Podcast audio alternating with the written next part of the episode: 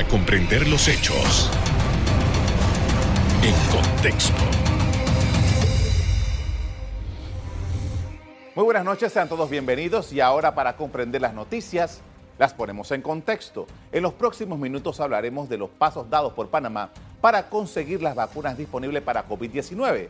Para informarnos del tema nos acompaña Itzel de Hewitt, coordinadora del programa ampliado de inmunización del Ministerio de Salud. Buenas noches. Buenas noches.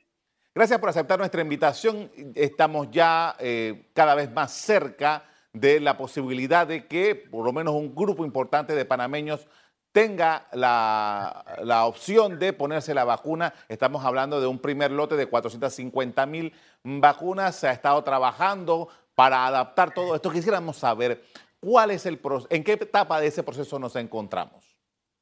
Bueno, nosotros nos encontramos en la recta final, en la organización, en, cuanto a la logística referente a la llegada de la vacuna, está en su etapa final. Ahora mismo lo que estamos trabajando es el plan B en relación a la cadena de frío. Eh, de todo es sabido que una vez que llegue la vacuna necesitamos un equipo extraoficial. O valores agregados al que ya tenemos. Primera vez en la historia, Panamá va a tener un gran desafío, que es la conservación de las vacunas a ultra baja temperatura. Nunca hemos tenido este, estas temperaturas, por lo cual adecuar nuestro sistema ha sido el más grande reto y el más grande desafío. En ese sentido, nosotros estamos adquiriendo, en el día de hoy se recibió en el portal, en cinco cuartos fríos, un cuarto frío de 160 metros cúbicos para el nivel nacional y cuatro cuartos fríos de 18 centímetros cúbicos, los cuales van a estar en cuatro regiones de salud, en Darién, en Panamá Oeste, Herrera y Chiriquí, y los cuales se van a compartir con las provincias aledañas a la instalación del mismo. Igualmente vamos a tener 15 congelador de ultra baja temperatura para dar soporte técnico a las regiones de salud en el manejo de esta vacuna. Sin embargo, no podemos predecir de que los mismos sean instalados antes que llegue la vacuna. Puede ser que la vacuna se nos adelante. Ya de todo es sabido que la vacuna de Pfizer ha sido ya registrada por el FDA. A partir de hoy estamos trabajando que hipotéticamente van a poder tener acceso a los países eh, latinoamericanos que hicieron el convenio marco con esta empresa. En ese sentido, Panamá lo podría tener en el primer trimestre y no podemos decir, predecir que dentro del primer trimestre qué tan cercano nos va a llegar la vacuna. Es por eso que ya estamos coordinando con la empresa Pfizer la entrega en contenedores que ellos han em, confeccionado para tal fin. De manera tal que una vez que lleguen, le demos la ubicación, tenemos un lapso para dar la vacuna a la temperatura indicada y posteriormente que la misma alcance de más 2 a más 8 grados centígrados iniciar la vacunación inmediatamente. Lo que no indicaría que tendríamos un lapso de 5 días para administrar las, las vacunas que nos vayan entregando paulatinamente. Si, si, le, entendí bien, usted me está diciendo que eventualmente lo que ocurriría sería eh, que eh, eh, Pfizer mandara el contenedor completo y ese contenedor se trasladaría al lugar donde pondrían las vacunas para evitar la situación esta de que vaya a perder en algún momento la calidad por el grado de temperatura que debe tener no es el contenedor completo, la entrega van a ser parcial. Okay. Es decir, nosotros vamos a asignar para cada región una cantidad. Ya. Y en cada región ellos nos van a asignar la cantidad que nosotros le vamos a indicar a él. Hay toda una programación para esto. Eh, ¿Qué se ha adelantado sobre lo que eh, el equipo, las personas que van a recibir en primer lugar estas eh, vacunas? Bueno, nosotros de todo he sabido que inicialmente no llegue la vacuna, vamos porque nadie da lo que no tiene. Y, digo este refrán porque, porque inicialmente viene el personal que ha estado de avanzada en primera línea y entre ellos el personal de salud. Es importantísimo que sea el primer personal que realmente es el que va a aplicar inclusive la vacuna. Eh, simultáneamente se van a estar vacunando varios grupos, no que uno primero, otro después. Los funcionarios de salud, todo lo que tiene que ver con grupos esenciales, bomberos, policía, FINAPRO, este, aduana, migración, inclusive dentro del grupo hemos metido también los trabajadores del canal y los trabajadores del aeropuerto, no la línea aérea, los trabajadores que tienen que ver con la atención directa de las personas que llegan y entran y salen de nuestro país. Seguidamente nosotros vamos, como nos están dando 250 mil dosis, nosotros vamos trabajando de acuerdo a los denominadores. Y queremos iniciar la vacunación a los adultos mayores encamados en asilos, casas hogares y los encamados del proyecto SADI de la Caja de Seguro Social. Licencia, hay, hay una gran expectativa, yo me imagino que usted, que es responsable de esto, mucha gente le estará preguntando, y esto, en los procesos, los tiempos, usted dice un primer lote de 250 mil, pero entre un lote y otro lote, ¿cuánto tiempo puede pasar? No es lote, inicialmente a lo mejor tentativamente nos pueden dar de las 450 mil el mismo lote, como puede ver tres o cuatro lotes, dependiendo de, cómo se maneja las cantidades de la empresa. Sin embargo, independientemente del lote, una vez reconstituida, la vacuna tiene un lapso de 6 a 8 horas para aplicarla, por lo cual nosotros tenemos en ese día la cantidad de 6 a 8 horas para vacunar el mayor número de personas colombianas que se en, abren y se utilizan el componente que ellos dan, que es el fluoruro de sodio, que es el diluyente para preparar la vacuna. Cuando se abre, se aplica. Pero tenemos cinco días para sacar todas las vacunas que se mantengan en temperatura de 2 a 8 grados centígrados. Entonces yo puedo hacer una programación.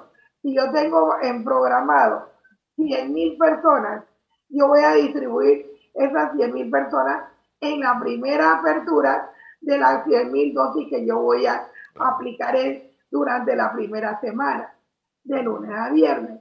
Y lo hago la segunda semana, abro el, el, el resto de las 100 mil dosis y también programo para esos 100 mil más personas y en dos semanas yo tengo cubierto las 225 mil personas que tenían programado vacunar. Con esto vamos a hacer una primera pausa para comerciales. Al regresar, seguimos eh, con la información sobre la traída a Panamá de las primeras dosis contra COVID-19. Ya volvemos.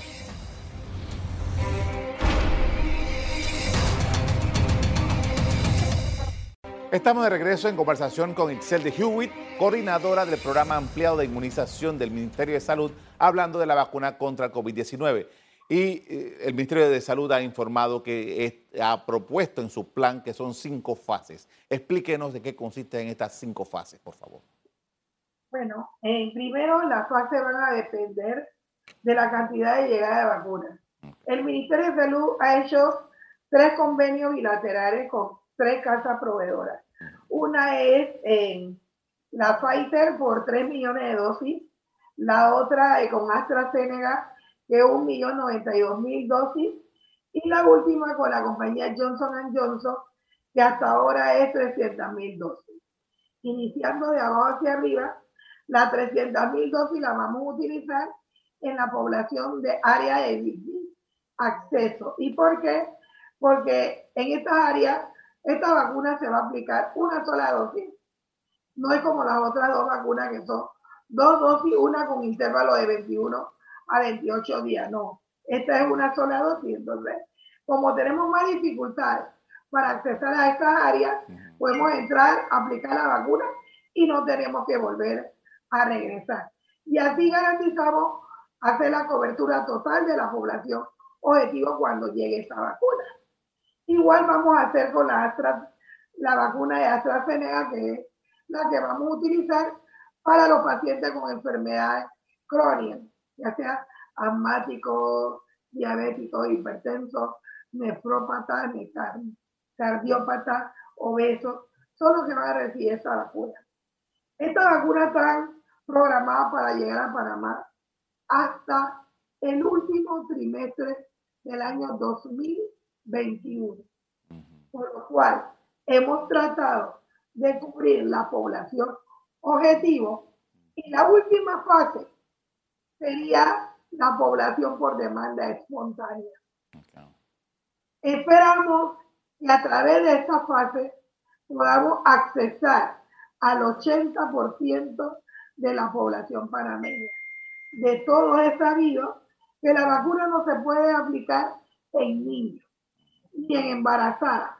¿Por qué? Porque los ensayos clínicos no se han realizado en este grupo.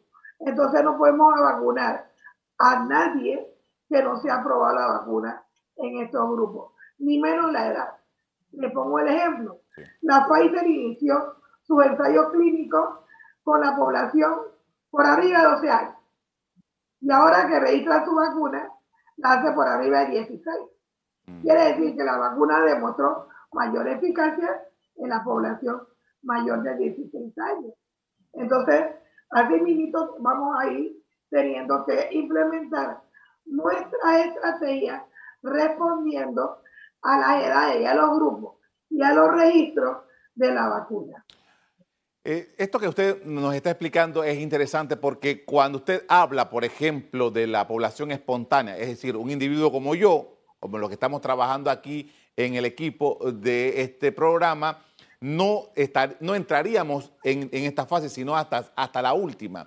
¿Qué pasa, eh, supongamos, si alguna persona eh, decide que por su cuenta propia va y accede en otro país, no sé, a esta vacuna. ¿Esto, esto es posible o está tan restringido el, abastecimiento de estas vacunas? está bien restringido. En esta etapa, toda vacuna nueva que llegue va a estar restringida al sector privado. Igual ocurrió con la vacuna de papiloma, si usted recuerda. La vacuna de papiloma estaba limitada, igual a la vacuna del H1N1, estaba limitada al uso de, a nivel del sector público en la mayoría de los países.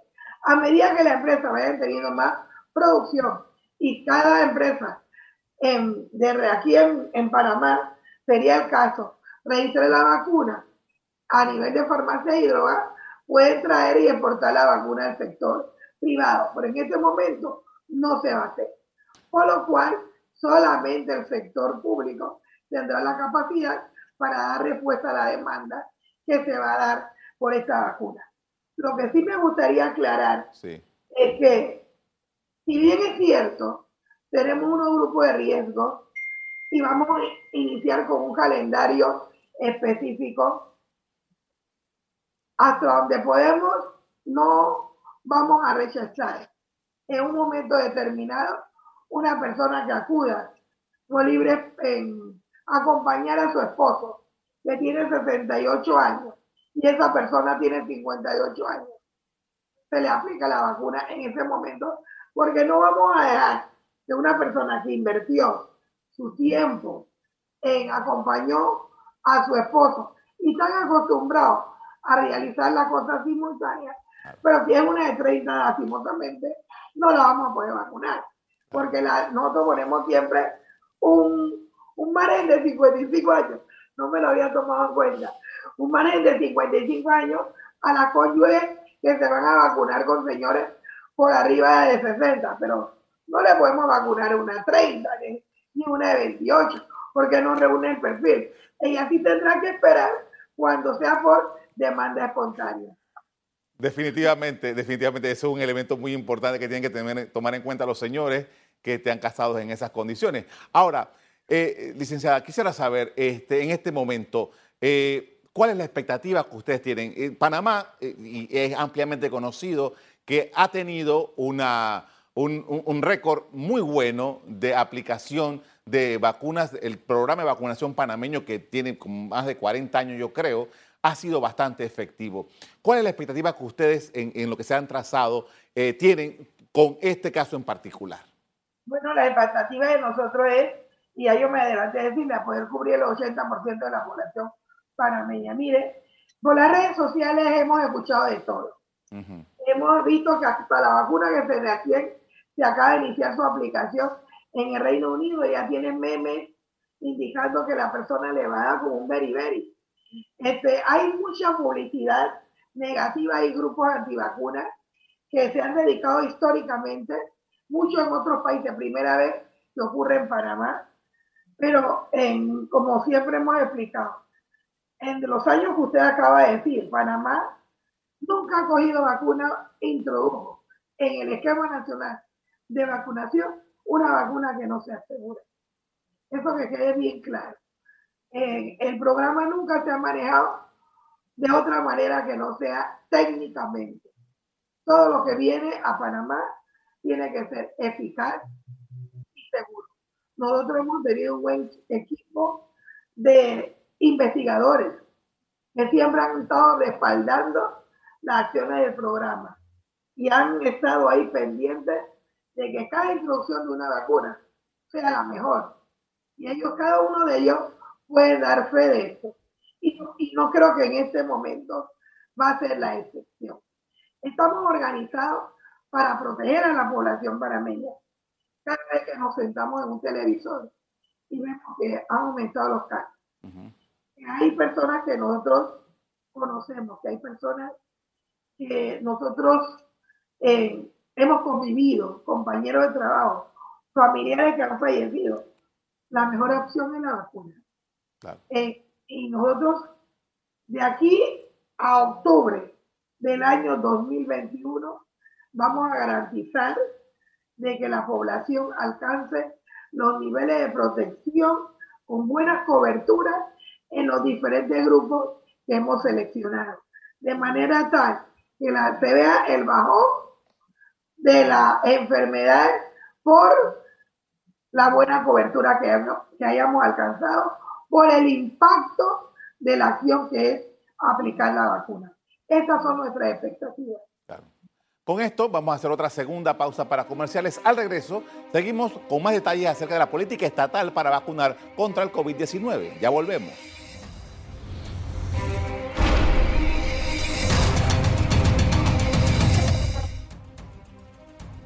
En la parte final estamos de regreso con Itzel Hewitt, coordinadora del programa ampliado de inmunización del Ministerio de Salud. Y todo esto que eh, usted nos está explicando esta noche nos lleva a eh, llegar a la conclusión de que efectivamente, eh, más allá de la vacuna, las condiciones que nosotros estamos viviendo, que hemos vivido en los últimos nueve meses de protección con las, con las ah, mascarillas y el distanciamiento, eso va a permanecer igual por el resto del 2021 y seguramente en el 2022. Eh, hábleme un poco sobre eso. Y el hecho de que se inicie la vacunación no quiere decir que no se deje de usar mascarillas, y mucho menos el distanciamiento social, ni mucho menos eh, la higiene que se tenga que tener con las manos. Eso tiene que prevalecer, porque realmente nosotros vamos lentamente por grupo, no va a ser una campaña masiva que vamos a aplicar a los 4 millones de habitantes en dos meses vacunas. Nosotros vamos por grupos, por fases, y una cosa tiene que complementarse con, con la otra cosa. Estos hábitos, entonces, eh, para un poco profundizar sobre esto, estos hábitos que hemos desarrollado en estos nueve meses y que para algunas personas ha sido súper incomodísimo y ha habido eh, eh, polémicas por esto, estos hábitos van a permanecer con nosotros mientras COVID sea, exista de la manera como lo conocemos. Sí, y, y yo escuchaba a una compañera enfermera ayer de intensivo dando una orientación de manera general a, los niños, a los padres que llegan, los niños. Y aunque usted no crea, a mí me impacta. Cuando he llegado a un lugar, un establecimiento público, yo veo a los niños de 8 y 6 años pidiendo el gel alcoholado y lavándose la, limpiándose la mano. Y es una cultura que a partir de hoy deberá ser permanente, independiente que nos apliquemos la vacuna. Que el niño aprenda a protegerse, al auto, autocuidado. Es bien importante. La mascarilla, eh, me la quité ahora para la entrevista, pero independientemente que yo estoy encerrada en mi propia oficina, yo tengo mi mascarilla puesta. Yo me la quité porque ya todo el mundo se fue. Pero durante las ocho horas laborales yo tengo mi mascarilla puesta. Entonces yo creo que hay cosas, y a mí me dio COVID, y no puedo garantizar que no me vuelva a repetir. Yo creo que debe quedar como una cultura de protección, de autocuidado en la población. Eso me va a salvar mi vida. Yo me la tengo que poner. Mantener la distancia con las personas es cuidar mi vida. Yo tengo que guardarla.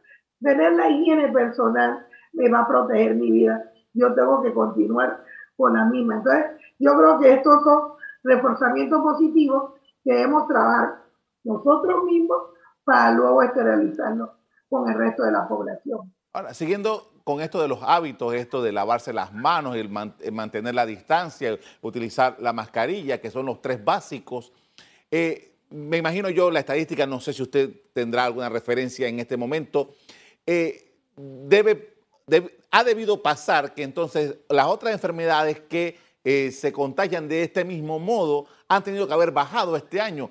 ¿Qué, referencia tienes sobre ese tema? Bueno, yo no, como ahora mismo estoy enfocada en, en vacunas, no he tenido acceso a toda la información de epidemiología porque todos estamos enfocados en COVID. Claro. Pero tengo entendido que se han aumentado algunos casos de virus inicial respiratorio, eh, que es prácticamente una enfermedad respiratoria, y algunos casos de influenza también en una población no vacunada. Entonces las medidas son iguales. En la población usted va, vi un, algo que me hablaron de unos zapatos y la, y la población por un artículo olvidó completamente guardar la seguridad. La que es más importante, tu vida y ponerte un calzado o darle un calzado a tu hijo, pero tu hijo después no te va a tener a ti. O sea, yo creo que tiene que ver mucho con valores, ¿no? Yo creo que las cosas materiales en este momento son las menos importantes.